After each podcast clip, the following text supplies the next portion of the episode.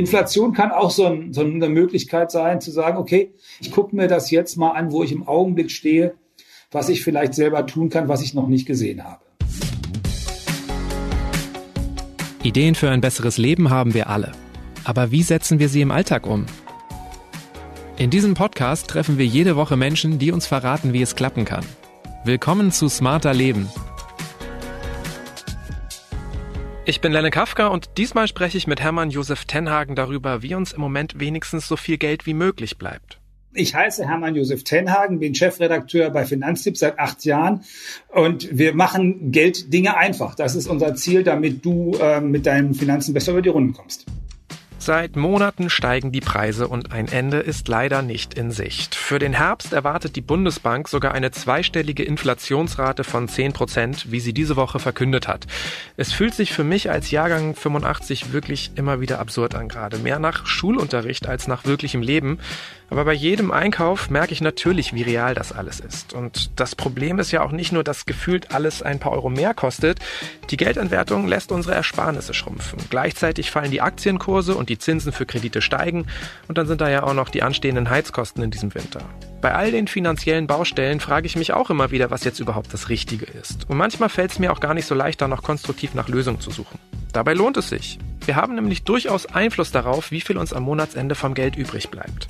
Denn unsere persönliche Inflation können wir senken, indem wir an den richtigen Stellen sparen, bewusster konsumieren und geschickt investieren.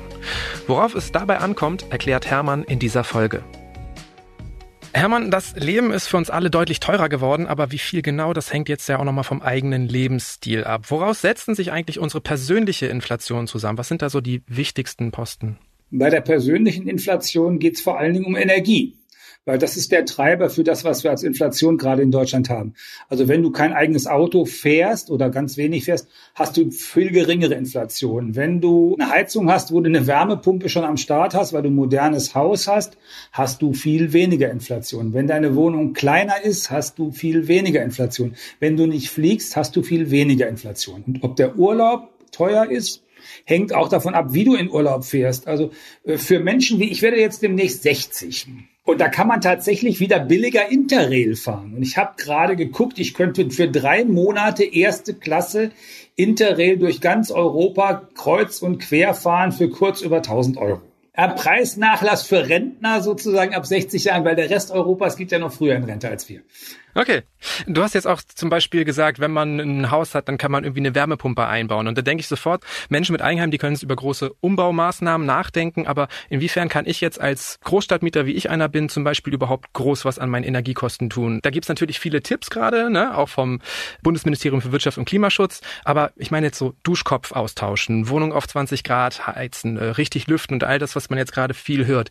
Inwiefern merke ich das wirklich am Ende auch auf meinem Bankkonto? Also das merkst du sehr deutlich auf dem Bankkonto. Bankkonto. Ich bin auch noch ein kleiner Vermieter und habe Leute, die in Wohnungen übereinander wohnen, also mehrere Wohnungen.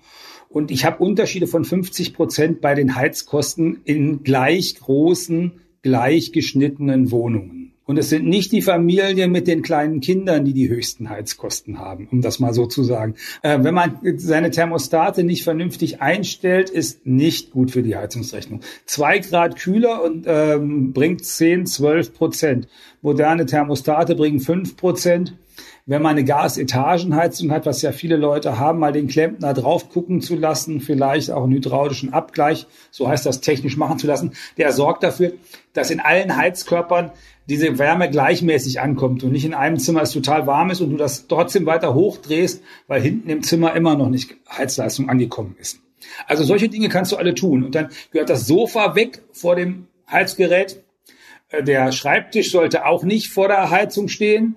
Solche Dinge in der Küche sollte Bette der Backofen nicht neben dem Kühlschrank stehen, weil das ist nicht sinnvoll. Und da kannst du wirklich wahnsinnig viel machen. Und da kommen schon große Unterschiede dabei raus. Du kannst aber nicht aus einer zugigen Bude ein Energieparadies machen. Das kannst du als Mieter nicht hinbekommen. Okay, aber du hast gesagt, also um 50 Prozent variiert das bei deinen Mietern. Also ja. wirklich eine Summe. Bei mir ist aber tatsächlich so ein bisschen so, dass ich mir gerade diese kleinen Dinge im Alltag oft vornehme und dann werde ich aber schnell wieder nachlässig, einfach weil ja auch so ein bisschen die Selbstwirksamkeit fehlt. Ne? Also ich spüre das ja sofort nicht. Habe ich denn auch andere Möglichkeiten, als erst bei der Jahresabrechnung irgendwie auch sozusagen den Verbrauch rauszukriegen? Bei der Heizung ist es schwieriger. Da gibt es die modernen Thermostate, geben da schon was her, die modernen Messverfahren, aber das haben die meisten Leute nicht. Beim Strom ist es relativ einfach. Da hast du einen Zähler und da kannst du sagen, okay, ich habe im letzten Jahr in meiner Single-Wohnung, was weiß ich, 1200 Kilowattstunden verbraucht. Das ist ein Hunderter im Monat. Jetzt versuche ich im nächsten Monat mal auf 80 zu gehen und schaffe mir so zwei Steckerleisten an, die ich einfach ausschalten kann, wo dann kein Standby mehr läuft und guck mal, was das tut. Man kann das auch technisch machen. Wir haben hier bei Finanztipp eine Ingenieurin dabei, die hat einfach vorne an unserem, an unserem Stromgerät äh, einen Zähler, so einen modernen anbauen lassen, wo sie kann jeden Kühlschrank, der anspringt, kann man da dran sehen. Da kann man sich das angucken, kann sich das an die Wand werfen und schauen, äh, was das ist. Also für Leute, die da nerdig sind oder ingenieurtechnisch begabt oder so, da gibt's echt ganz abgefahrene Sachen, die man heute machen kann, wenn man sich das klar machen will oder anfassbar machen will. Wenn ich das jetzt richtig betreiben wollte, dann würde ich mir überlegen, worauf spreche ich denn an? Manche Leute sprechen ja auch auf dem Wettbewerb an und sagen, okay, ich habe letztes Jahr 1200 gebraucht, mein Nachbar im Büro auch 1200. Äh, morgen ist Start, jeder guckt auf seinen Zähler und wir gucken mal, wer äh, zu Silvester oder zum Monatsende die niedrigeren Verbrauch gehabt hat. Also Gamification auch beim Gassparen, beim Stromsparen. Gamification ist überall gut. Also ich habe, äh, Pädagogen sagen immer, Gamification ist für Jungs das Mittel der Wahl. Die sprechen da alle drauf an. Und wenn man Gamification mit Jungs machen kann, für einen vernünftigen Zweck und vielleicht für die eigene, fürs eigene Portemonnaie auch, sich selber in den Spiel rausspringen, super. Energiesparen ist ja das eine, aber welche Möglichkeiten habe ich denn auch jetzt noch an günstigeres Gas oder günstigeren Strom zu kommen? Also wenn ich jetzt so meine Timeline schaue, da beschweren sich schon die ersten Leute über die Erhöhung von den Gas- und Stromanbietern. Ist jetzt überhaupt noch was möglich? Ja, ja, immer ist noch was möglich. Allerdings würde ich jetzt im Augenblick nicht wechseln. Die Verträge, die Sie jetzt haben, sind günstiger als das, was Sie bekommen werden. Das heißt, der Wechselzeitpunkt ist eigentlich der, wenn ich die Erhöhung bekomme. Also wenn mein bisheriger Anbieter sagt, also er verdreifacht meinen Gaspreis von 7 Cent pro Kilowattstunde bisher auf 20 Cent. Dann habe ich zwei Möglichkeiten. Erstmal gucke ich in diese Rechner, was gibt es eigentlich an günstigen Angeboten und wie sieht das aus mit diesen günstigen Angeboten für 12 Monate, für 24 Monate, wenn ich häufiger wechsle, was geht da? Und dann der zweite Schritt ist immer noch mal beim Grundversorger, also bei denen, die örtlich unterwegs sind, zu schauen, was die eigentlich an Preisen aufrufen. Die sind häufig im Augenblick niedriger als das, was ich so über diese Portale angeboten bekomme. Allerdings hat der Grundversorger ja auch das Recht, jederzeit sozusagen mit zwei Wochen Turnus den Preis zu erhöhen. Da gibt's keine Preisgarantien. Das heißt, wenn es jetzt niedriger ist, muss das nicht so sein, dass das im Januar immer noch preiswerter ist. Preisgarantie ist eigentlich ein ganz gutes Stichwort. Es gibt ja tatsächlich viele Verträge, wo man zumindest so zwölf Monate oder manchmal auch 24 Monate so eine Preisgarantie hat. Wenn ich jetzt so einen Vertrag habe, brauche ich mir für diesen Winter keine Sorgen zu machen oder zählt jetzt zum Beispiel die neue Gasumlage oder sonstige Krisensonderregelung, zählen die vielleicht trotzdem auch für mich? Ob die Gasumlage zählt, das hängt ein bisschen davon ab. Es gibt sehr unterschiedliche Preisgarantien. Es gibt sogenannte Nettopreisgarantien. Da ist sozusagen das, was das Gasunternehmen selbst beeinflussen kann, als Preisgarantie drin. Und dann Bruttopreisgarantien, da sind auch alle Steuern und Abgaben drin. Ob diese Bruttopreisgarantie äh, jetzt nicht mehr die Gasumlage beinhaltet oder doch, da werden sich die Gerichte streiten. Da muss man mal gucken. Aber ganz ehrlich, diese Gasumlage, das sind zweieinhalb Cent im Augenblick mit Mehrwertsteuer, möglicherweise so 2,8. Die Leute sehen jetzt Erhöhungen von 6, 7 Cent auf 15 Cent, auf 18 Cent. Also die Umlage und auch die Mehrwertsteuer darauf noch weniger, das sind nicht die Positionen, die es wirklich ausmachen, sondern tatsächlich zu gucken, äh, wie kriege ich einen so preiswerten Anbieter wie möglich und wenn es eine Erhöhung gibt, wer ist dann der preiswerteste? Da kann ich eine Menge tun und natürlich beim Sparen. Wenn ich tatsächlich 15 Prozent sparen kann, ist das genauso, als wenn ich meinen Preis von 20 Cent pro Kilowattstunde auf 17 oder 16 gesenkt bekomme. Da kann ich die größeren Bewegungen erzielen für mein Portemonnaie. Wir haben jetzt intensiv schon gesagt, Energie ist ein großer Inflationstreiber von jeder persönlichen Inflation auch. Ähm, ist übrigens um 35,5 Prozent im Juli im Vergleich zum Vorjahresmonat gestiegen. Genau. Ich persönlich merke die Inflation auch immer wieder an der Supermarktkasse und das ja auch wirklich fast täglich. Die Lebensmittelpreise sind um 15 Prozent gestiegen im Juli im Vergleich zum Vorjahresmonat. Aktuell wirbt sogar so eine Supermarktkette, ist mir heute in der U-Bahn aufgefallen. Äh, da war so ein riesiges Plakat, dass bis Ende August einige Hausmarkeprodukte eingefroren sind und das gilt auch nur unter bestimmten Bedingungen. Aber eigentlich hat mich diese Werbung eher besorgt, weil Ende August ist ja schon bald. Mhm. Wie schnell werden wir denn jetzt immer wieder weitere Preissteigerungen in den Supermärkten erleben? Wir werden auch bei den Lebensmitteln weiter Preissteigerungen erleben. Wie viel Preissteigerung, das hängt unter anderem davon ab, wie das mit, mit der Energie weitergeht. Das hängt aber auch ein äh, Stück weit davon ab, was die ähm, Supermarktketten dann an zusätzlichen Gewinnen erzielen wollen und wo sie denken, die Leute sind an Inflation gewöhnt. Jetzt können wir die Preise mal erhöhen. Das ist nicht alles durch Kosten gerechtfertigt, was man da an Preiserhöhungen sieht. Für einen selber bedeutet das auch im Supermarkt dann das klassische Einkaufen wieder. Früher hatten die Leute fünf Prospekte nebeneinander sozusagen auf dem Küchentisch liegen gehabt und geguckt, wo die Butter jetzt preiswert ist, wo es mit der Milch günstiger ist. Heute haben wir das vielleicht im Netz oder auf der App. Dann macht man das einfach damit. Genau, ich wollte gerade sagen, ne? Also Discounter und Drogerien haben jetzt alle Apps, da gibt's dann auch Rabattcoupons. Genau, da kann ich nachgucken und da kann ich einfach hingehen und das ist so das grundsätzlich. Und das andere ist äh, die klassischen Einkaufsregeln. Ich mache mir immer einen Einkaufszettel. Das teuerste am Einkaufen sind die Spontaneinkäufe von Dingen, die eigentlich nicht auf dem Zettel waren. Ich gehe nie hungrig in den Supermarkt. Grundsätzlich nicht. Erst wenn ich gegessen habe, gehe ich in den Supermarkt. Weil sonst kaufe ich Dinge, die dann nachher im Kühlschrank womöglich vergammeln. Also solche Dinge. Ich gucke auch in den unteren Regalen, wenn ich nicht ohnehin wegen der Prospekte im Netz schon weiß, wo die Dinge äh, günstig zu haben sind. Und wenn ich denn schon einen Kühlschrank habe, schadet es auch nichts, wenn ich sechs Kilo Butter kaufe, wenn die mal 1,60 kostet. Also es sind letztendlich auch diese, ja, ein, letztendlich altbekannten, einfachen Tipps, ne? Prospekte, Angebote schauen, ähm, ja, Apps heißt auch immer ein bisschen Daten verkaufen, muss man sich selber entscheiden. Man kann sparen, aber verkauft seine eigenen Daten natürlich auch. Also da bin ich, bin ich ja immer der Meinung, also da muss man ein bisschen gucken, äh, wie man damit umgeht. Wenn da gefragt wird, willst du das selber einstellen, dann erstmal, ja, ich will selber einstellen, weil häufig ist dann, der nächste Button schon, damit man den Kunden nicht verliert von den Firmen, sozusagen die Minimaleinstellung, was sie an Daten brauchen. Und schon wieder habe ich äh, weniger von, meinem, äh, von meinen Daten diesen Kraken anvertraut. Andere Daten kann man ruhig verkaufen. Also es gibt diese Preissuchmaschinen. Meine Schuhe, also die ich standardmäßig so trage, die kosten irgendwas zwischen 180 und 200 Euro. Bei der Preissuchmaschine habe ich 130 eingestellt und äh, geschätzt zweimal im Jahr sind die auch irgendwo äh, in Deutschland für 130 Euro zu haben. Und dann kaufe ich, einmal im Jahr kaufe ich dann ein paar. Das gleiche mache ich übrigens für Weihnachtsgeschenke. Da fange ich jetzt schon mit an. Ich habe so eine Liste von den Big-Ticket-Items, wie das so schön heißt, also die etwas teureren Weihnachtsgeschenke. Was wird sich denn gewünscht?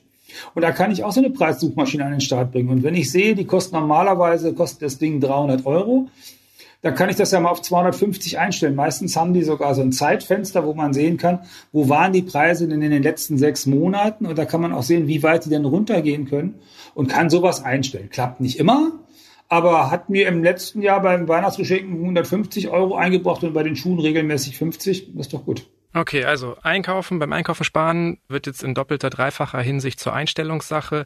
Einfach vielleicht ab und zu ein bisschen verzichten, saisonaler kaufen, ähm, die billigeren Produkte, aber auch eventuell auf Apps zurückgreifen und da genau. richtig einstellen. Okay. Gerade in Großstädten kann man ziemlich viel Geld auch für den Lifestyle verprassen. Also ich wohne auch in einem Viertel mit vielen Geschäften, Bars, Restaurants weiß nicht, aber wenn wir jetzt alle weniger konsumieren, weniger essen, im Restaurant irgendwie weniger bestellen, die Vorspeise weglassen, werden dann nicht auch dort immer weiter die Preise erhöht? Das kann sein, aber eigentlich würde ich ja andersrum vorgehen. Ich würde mir überlegen, was habe ich denn für ein Budget dafür? Und äh, wenn ich weiß, ich kann da im Monat 300 Euro ausgeben, dann überlege ich mir, wie ich die ausgebe. Und mein äh, Prio ist dann, dass ich die Dinge, die ich gerne mache, weitermachen können möchte. Und das bedeutet, dass ich noch gezielter die Bar meines Vertrauens und äh, den Feinkostladen und Bioladen meines Vertrauens frequentiere und äh, dort das Geld ausgebe, was ich ausgeben will und den Hunderter eher dabei bei den spontanen Einkäufen oder da, wo ich irgendwie mal nebenher was gemacht habe, einspare, damit die Läden, die ich haben will, die zu meinem Leben gehören, die ich gerne äh, weiter frequentieren möchte, damit die da bleiben Du hast eben gesagt, ähm, Regionalisierung, Saisonalisierung, also Saison und, und Region. Das ist auch ökologisch äh, ne, die Standardfrage. Ja. Dann mache ich nicht nur was für mein Budget, sondern ich tue noch was fürs Klima ähm, und das ist ja auch nicht verkehrt. Ja, um es vielleicht auch mal positiv zu formulieren, die Inflation zwingt uns ja nicht nur dazu, dass wir unser Geld besser budgetieren, sondern bietet auch mal wieder die Chance, unser Verhalten zu ändern, also sinnvoller zu agieren. Darüber nachzudenken, wie wir konsumieren, weil wir sind halt Konsumenten und wenn wir bewusste Konsumenten sind, ist das für uns selber besser und für unsere Umgebung auch. Mieten sind auch ein großes Thema aktuell. Wer einen Indexmietvertrag hat, und das sind hier in Hamburg, aber auch in anderen Städten echt viele mittlerweile, für den oder für die ist die Inflation wirklich ein doppeltes Problem, weil sich da dann die Mieterhöhungen an den Lebenshaltungskosten orientieren. Soweit ich weiß, gibt es aber noch irgendwie keine Obergrenzen. Gibt es denn irgendwie sonst irgendwelche Möglichkeiten, ja, wie man darauf einwirken kann, wie, wie ich vielleicht verhindern kann, dass diese Erhöhungen zu groß sind? Oder einfach in den sauren Apfel beißen oder umziehen? Der eigentliche Druck da entsteht noch an einer ganz anderen Stelle. In vielen Großstädten ist das so, dass die Kaufpreise für Immobilien sich noch deutlich drastischer erhöht haben als die Mietpreise. Und wenn die Mieten um fünf Prozent gestiegen sind in den letzten Jahren pro Jahr, sind die Kaufpreise für Wohnungen um zehn Prozent gestiegen. Wenn wir jetzt sowas wie Inflation bekommen und da sind so die Leute dabei, die eine Eigentumswohnung gekauft haben, um die zu vermieten, und die müssen auf einmal signifikant mehr Zinsen bezahlen für ihren Kredit, den sie da aufgenommen haben, dann wird da Druck auf den Kessel kommen. Also da ist das eigentliche Problem. Und Leute, die eine Indexmiete gehabt haben, haben in den vergangenen fünf Jahren ja, wie soll ich sagen, letztes Jahr schon nicht mehr, aber in den fünf Jahren davor eine sehr, sehr gute Situation häufig gehabt, weil sie eben keine Mieterhöhung gehabt haben oder wenig Mieterhöhung, während anderswo die Mieten schon gestiegen sind. Die Chance ist, ist relativ gering, dass man wirklich dagegen was unternehmen kann, außer sich nochmal zu überlegen, will ich auf Dauer dort wohnen und ist auf Dauer diese Art von Index-Mietvertrag für mich das Richtige? Weil äh, ich würde mal nicht davon ausgehen, dass im nächsten Jahr die Inflation jetzt einfach verschwindet. Die muss jetzt nicht mehr bei acht Prozent liegen, aber es wird so ein paar Jahre womöglich so gehen und das wird an verschiedenen Stellen einfach teurer werden. Und deswegen muss ich an allen anderen Stellen, wo ich das kann, wo ich das unmittelbar beeinflussen kann, zum Beispiel bei meinen Nebenkosten bei der Wohnung, eben darauf achten, dass ich die runterkriege, gedeckelt kriege. Häufig lassen wir ja auch einfach Geld liegen, das uns eigentlich zustehen würde. Ich habe mich vor kurzem endlich mal nach Jahren um meine vermögenswirksamen Leistungen zum Beispiel gekümmert. Ne, ist nicht viel, ist ein Kleckerbetrag, aber ein bisschen mehr vom Arbeitgeber, der sich dann auf ein paar Jahre gerechnet irgendwie schon lohnt. Mhm. Gerade Menschen mit niedrigerem Einkommen haben ja oft auch Anrecht auf staatliche Zuschüsse. Was wird da denn oft übersehen oder einfach gar nicht genutzt? Ist zu unbekannt vielleicht auch. Also der größte Posten, der tatsächlich übersehen wird, ist Wohngeld. Es gibt also ähm, Leute, die niedriges Einkommen haben, äh, haben häufig einen Anspruch auf Wohngeld. Das heißt monatlich eine Unterstützung, um ihre Miete bezahlen zu können. Dieses Wohngeld gibt es als sogenannten Lastenzuschuss sogar auch für Leute, die eine Wohnung gekauft haben oder ein Häuschen auf dem Land haben. Wohngeld oder Lastenzuschuss ist eine gute Möglichkeit und die Menschen, die sich intensiv damit beschäftigen, wer das tut und wer es nicht tut, sagen, dass mehr als die Hälfte der Menschen, die einen Anspruch darauf haben, diesen Anspruch nicht wahrnehmen. Aber was heißt denn niedriges Einkommen? Also vielleicht denken ja einfach viele Menschen gar nicht, dass ihnen dieser Zuschuss zusteht, also dass sie so wenig verdienen. Ja, das, das hängt ein bisschen von den Städten. Aber ich, da würde ich jetzt sagen, an der Stelle äh, bei Finanztipp nachgucken, weil wir haben für unterschiedliche Kommunen das gemacht und gerne auch mal einen Rechner benutzen. In dem Fall vom Berliner Senat. Ich bin nicht ein, ein unmittelbarer Anhänger der Bürokratie in Berlin, aber der Wohngeldrechner des Berliner Senats ist großartig, weil der ist nämlich in einfachem Deutsch gehalten. Und dann lohnt es sich, äh, die vielen Felder, die man dann im wirklichen Wohngeldantrag nochmal ausfüllen muss, auch wirklich auszufüllen und dann im Zweifel zur Behörde zu gehen oder zur Diakonie oder zu zur Caritas oder zum Paritätischen Wohlfahrtsverband oder wo auch immer hin, die einem helfen, diesen Antrag auszufüllen. Häufig ist das so, dass diejenigen, die Wohngeld an, an, bekommen, die bekämen auch noch eine Kinderzulage. Also zusätzlich zum Kindergeld noch wieder mehr Geld für den Haushalt. Auch monatlich. Also dringend mitnehmen, weil das sind im Schnitt äh, letztens 170 Euro im Monat. Die haben oder nicht haben, ist natürlich äh, ganz besonders wichtig, wenn man wenig Geld hat. Wer kann, sollte sich ja eigentlich ein bisschen Geld zurücklegen. Ne? Auch das wird gerade immer wieder empfohlen. Bisher hieß ja. es eigentlich immer so circa drei Monatsgehälter. Aber die Krise wird ja länger andauern. Also brauchen wir bei anhaltend höheren Ausgaben nicht auch höhere Rücklagen? Also ich würde immer sagen, drei Monate reicht völlig. Die muss ich ja wieder auffüllen. Wenn die Krise länger geht, wird die Herausforderung, das Niveau mit den drei Monaten einfach zu halten viel mehr Geld auf dem Konto liegen zu haben bei acht Prozent Inflation und einem halben Prozent Zinsen, was ich auf dem Konto bekomme, ist keine gute Idee. Das Geld wird ja weniger wert. Also deswegen, nee, ich würde immer sagen, drei Monatseinkommen ist super. Die sollte man da haben, damit man, wenn das Auto kaputt geht und der Kühlschrank und die Tochter auf Klassenreise muss, dass man trotzdem nicht in den Dispo braucht und da zehn, vielleicht demnächst wieder zwölf oder dreizehn Prozent zu zahlen. Das ist so der eine Teil. Es gibt eine Gruppe, für die das vielleicht ein bisschen anders ist. Also wenn ich jetzt Senior wäre, also Rentnerin oder Rentner, dann würde ich sagen, es schadet nichts, wenn das auch ein bisschen mehr ist als drei Monate. Das liegt aber an zwei Dingen. Erstens sind diese Einkommen im Alter häufig niedriger. Wenn da eine Arztrechnung kommt oder eine Zahnarztrechnung, das haut dann mehr rein. Und zweitens hat so ein Senior, eine Seniorin oft nicht die Möglichkeit, nochmal aufzukohlen und zu sagen, nächstes Jahr gibt es eine Gehaltserhöhung oder ich habe sowieso einen anderen Job in Aussicht, der 5000 Euro mehr im Jahr bringt. Das regel ich damit. Das ist ja für einen Rentner oder eine Rentnerin nicht möglich. Deswegen kann man da auch über mehr als drei Monate reden. Für Erwerbstätige, für uns alle, die wir so arbeiten, würde ich sagen, drei Monate ist locker. Und dann danach kann man dann auch ein bisschen was anderes machen, wo es ein bisschen mehr Zinsen gibt und nicht nur so ein halbes Prozent. Ja, wenn wir schon dabei sind, wie können wir denn unser Geld aktuell am besten vom Wertverlust schützen? Also ich, was ich eben machen würde, diese drei Monate, die sind fürs Tagesgeldkonto. Wenn ich irgendwas weiß, was ich in zwei Jahren kaufen will und ich habe noch Geld über, also 20, 30.000 Euro, und ich kann da zwei Prozent dafür kriegen, äh, dann ist das immer noch nicht gut bei der Inflation, aber zwei Prozent ist besser als ein halbes. Und Geld, was ich ganz langfristig nicht brauche, da ähm, gibt es ja zwei Möglichkeiten. Entweder ich will irgendwann was ganz Teures damit machen, also Immobilie kaufen zum Beispiel.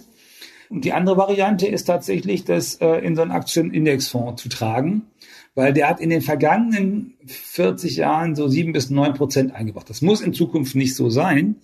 Aber ein Verhältnis von zwei Prozent Zinsen bei acht Prozent Inflation ist überhaupt keine Lösung. Und wir haben seit 2004 nur einmal ein Jahr gehabt. Eigentlich war es nur ein gutes halbes Jahr, nämlich 2009, wo die Zinsen, die wir bekommen haben, höher waren als die Inflation. Das heißt, auf dem Konto liegen zu lassen, außer als Notreserve, also Tagesgeldkonto, macht keinen Sinn. Jetzt wurden in den letzten Jahren für so längerfristige Sparen ja immer wieder ETF-Sparpläne empfohlen. Und ich habe mal nachgeschaut, während der Corona-Pandemie ist die Zahl der Wertpapierdepots in Deutschland wirklich stark gestiegen. Und mhm. tatsächlich gibt es jetzt Millionen Neuanleger, Neuanlegerinnen. Heißt ja aber auch, es gibt viele Menschen, die solche Kursfälle noch nie erlebt haben und jetzt ja, vermutlich verunsichert in ihre Depots schauen. Ich merke das ja auch in meinem Umfeld. Da wird viel diskutiert. Was ist jetzt das Richtige? Sparpläne aussetzen, beenden, vielleicht ganz normal weiterführen? Also ich würde jetzt sagen, es geht ja um Geld, was ich nicht dringend brauche. Also ich persönlich, bei Finanztipp haben wir immer gesagt, ist nicht für 15 Tage, nicht für 15 Wochen oder 15 Monate, ist für 15 Jahre. Ist wirklich langfristig. Das mache ich einfach weiter. Wenn ich es jetzt enge habe im Monat, dann ist natürlich so ein Sparplan etwas, was ich aussetzen kann. Also wo ich sagen kann, okay, die Gasrechnung, die kostet mich jetzt ein Hunderter mehr im Monat. Ich habe bisher 300 äh, Euro im Monat in so einen Sparplan reingemacht. Äh, ab 1. Oktober mache ich nur 200 Euro rein und der Hunderter, der kommt aufs Girokonto, äh, damit ich die Gasrechnung bezahlen kann. Und wenn es noch schlimmer kommt, kann ich auch die 300 Euro komplett aussetzen und sagen, die, die brauche ich für meinen Alltag ist ja nicht sinnvoll, irgendwo einen Kredit aufzunehmen oder ein Dispo zu gehen für sowas. Nur um es mal zu, zu sagen, in den Jahren 2020 und 2021 haben die Leute in Deutschland 15 bis 17 Prozent ihres Einkommens gespart. Vorher waren es 10 Prozent, in den beiden Krisenjahren waren es 15 bis 17 Prozent. Wenn man sich jetzt vorstellt, dass ein Drittel der Bevölkerung gar nicht sparen kann, weil die gerade so eben über die Runden kommen, dann haben die anderen noch deutlich mehr auf die Seite gelegt. Das heißt, da ist auch Luft und wenn es jetzt ein bisschen enger wird, dann nimmt man eben einen Teil von dieser Sparquote, die man hat, raus und guckt, dass man damit über die Runden kommt. Und im Zweifel kann man auch Erspartes dafür mal anzapfen, damit man über die Runden kommt, bevor man irgendwelchen Unfug macht. Okay, angenommen, ich gehöre jetzt zu denen, die profitiert haben in den letzten beiden Jahren. Wenn ich jetzt Erspartes habe oder vielleicht jetzt auch spontan was erbe, irgendeine Summe, 20.000 oder so. Wie sinnvoll ist es jetzt aktuell, eine größere Summe auf einmal zu investieren? Das hängt wieder, das hängt von, vor allen Dingen von dem Zeitablauf ab. Wenn ich sage, ich brauche das ähm, nicht, dann kann ich das gut jetzt auf einmal investieren. Und ehrlich gesagt, ich kaufe, wenn ich so ein Aktiendepot hätte, ich kauf, würde meine Aktien ja jetzt 15, 20 Prozent günstiger kaufen als im Januar. Das ist gescheit, würde ich dann auch so machen. Äh, die andere Variante ist immer, ich weiß, was ich mit diesem Geld anders anstellen kann. Das ist ja das, was man ganz oft sagen muss. Also bei Finanztipps sagen wir dann immer, also sparen, anlegen, dieser ETF ist super. Frage, soll ich mein Haus verkaufen? weil die Preise die so hoch gegangen sind oder meine Eigentumswohnung. Ich würde immer sagen, wenn ich jetzt weiß, was ich mit dem Geld anschließend mache, ist das eine gute Gelegenheit, das jetzt zu machen, weil die Preise sind wirklich sehr schön hoch und man weiß nicht bei der Inflation, wie das so weitergeht, ob die Preise so hoch bleiben. Wenn ich aber nicht weiß, was ich mit dem Geld anschließend mache, dann stehe ich dann damit und hab da, krieg da zwei Prozent Zinsen und acht Prozent Inflation. Das ist eine Schnapsidee. Okay, also letztendlich könnte man sagen, für die, die das Geld gerade zur Verfügung haben, gelten eigentlich immer noch dieselben Empfehlungen wie vorher? Da gelten die gleichen Regeln wie bisher. Ich würde daran nichts ändern, weil diese Regeln sollen ja einigermaßen zeitlos sein. Und wenn man was für 15 Jahre macht oder plant, dann ist das einigermaßen zeitlos. Man muss sich nur mal die letzten 15 Jahre angucken. Da hatten wir die große Finanzkrise, wir hatten diese Euro-Krise, wir hatten die Griechenland-Krise, wir hatten Corona und wir haben den ersten großen Krieg in Europa. Das ist alles nur in den letzten 15 Jahren. Die Regeln haben eigentlich an der Stelle durchgängig getragen. Das heißt, Experten können sich da auch einigermaßen sicher sein, dass es wieder bergauf gehen wird. Also ich würde immer behaupten, dass es wieder bergauf geht. Äh, die Frage ist, wo und wie und wie schnell. Und das ist ja bei der Grund, warum wir bei Finanztipp immer diese weltweit marktbreiten ETFs empfehlen. Weil wenn das hier in Europa nicht so richtig vernünftig weitergeht, weil wir das nicht gebacken kriegen oder sowas, kann es ja durchaus sein, dass die das in Südostasien trotzdem gebacken kriegen oder in den USA oder in Kanada oder meinethalben auch in Südafrika oder Ägypten. Das wäre mir jetzt egal. Aber ich würde da immer sagen, ich möchte gerne dabei sein, wenn es irgendwo vernünftig läuft und mit so einem weltweiten Fonds muss ich mir keine besonderen Gedanken darüber machen. Das würde dann da abgebildet. Alles andere, wenn ich mir selber schlaue Gedanken darüber machen will, was denn in, in Zukunft besser ist, auch zum Beispiel schlaue ökologische Gedanken, da bedeutet eben, dass ich mir da Arbeit mitmachen muss. Das geht auch. Es gibt auch Leute, die das sehr erfolgreich tun. Aber da muss ich Arbeit mir machen. Und wenn ich in einzelne Aktien, einzelne Firmen investiere, äh, sage immer, South China Morning Post heißt das Ding, glaube ich. Das ist eine englischsprachige Zeitung aus Hongkong, die sehr ausführlich beleuchtet, was in Südostasien so an Wirtschaft läuft. Und da alle großen Firmen in Südostasien aktiv sind, ist das eine Zwangslektüre morgens um 8 zum Frühstück, wenn man das machen möchte. Das heißt für die meisten Menschen einfach lieber nicht das tun. Vielleicht entdeckt dann jemand seine Neigung zur englischsprachigen Wirtschaftsliteratur. Aber was ist jetzt mit den Leuten, die ihr Geld jetzt dringend brauchen, die vielleicht seit paar Jahren investiert hatten, aber jetzt kurz vorm Rentenbeginn stehen oder einfach ganz dringend an ihr Geld brauchten, vielleicht gesagt haben, okay, ich habe 15 Jahre Zeit, aber jetzt sind diese 15 Jahre vorbei. Wie gehen die jetzt am besten vor? Wenn ich ganz dringend an das Geld ran muss, heißt, ist immer die Frage, an welches Geld und an wie viel von dem Geld muss ich ran? Es gibt ja, ab früher gab es immer diese merkwürdige Regel, dass die Leute dann gesagt haben, also mit 65, da löse ich mein Depot auf, dann packe ich das alles auf so ein Festgeldkonto und dann gucke ich mal, was davon überbleibt jeden Monat. Dann fahre ich vielleicht nochmal, mache eine große Reise. Meine Eltern sind 91 und 92. Also von 65 bis 92 sind locker 27 Jahre. Das heißt, ich muss nicht mit 65 jetzt mein Depot auflösen oder mein Erspartes komplett äh, auflösen, sondern ich gucke, was ich davon brauche, nehme das daraus. Dafür habe ich es ja mal irgendwann zur Seite gelegt. Ich brauche das jetzt. Und den Rest, dann lasse ich weiterlaufen. Also wenn man den großen Druck hat, gerade man braucht es jetzt, dann nimmt man das raus, was man für den großen Druck rausbraucht. Dafür hat man diese Rücklagen angelegt wenn ich darüber nachdenke, wie mache ich das in Zukunft überhaupt, dass ich da sozusagen den Genuss davon habe, könnte ich auch hingehen und sagen, okay, da sind 50.000 Euro, die habe ich mühsam erspart und jetzt bin ich 65, gehe in Rente und ich möchte was davon haben. Und dann sage ich einfach, okay, ich nehme jetzt einfach jedes Jahr 5% oder 4% davon raus. Also 50.000 Euro, 4% äh, wären 2.000 Euro. Und dann gucke ich zum nächsten 1. Januar, wie viel ist eigentlich im Depot oder auf dem Konto noch drauf. Wenn das jetzt geschrumpft ist, sind das vielleicht nur 40.000. Dann wären 4% nur noch 1600 Euro. Äh, dann muss ich vielleicht statt der Reise auf die Kanaren diesmal Barcelona wählen. Wenn es wieder erwarten an der Börse wieder raufgeht und aus den 48.000 äh, wären 60.000 geworden, wären 5% 3.000 Euro.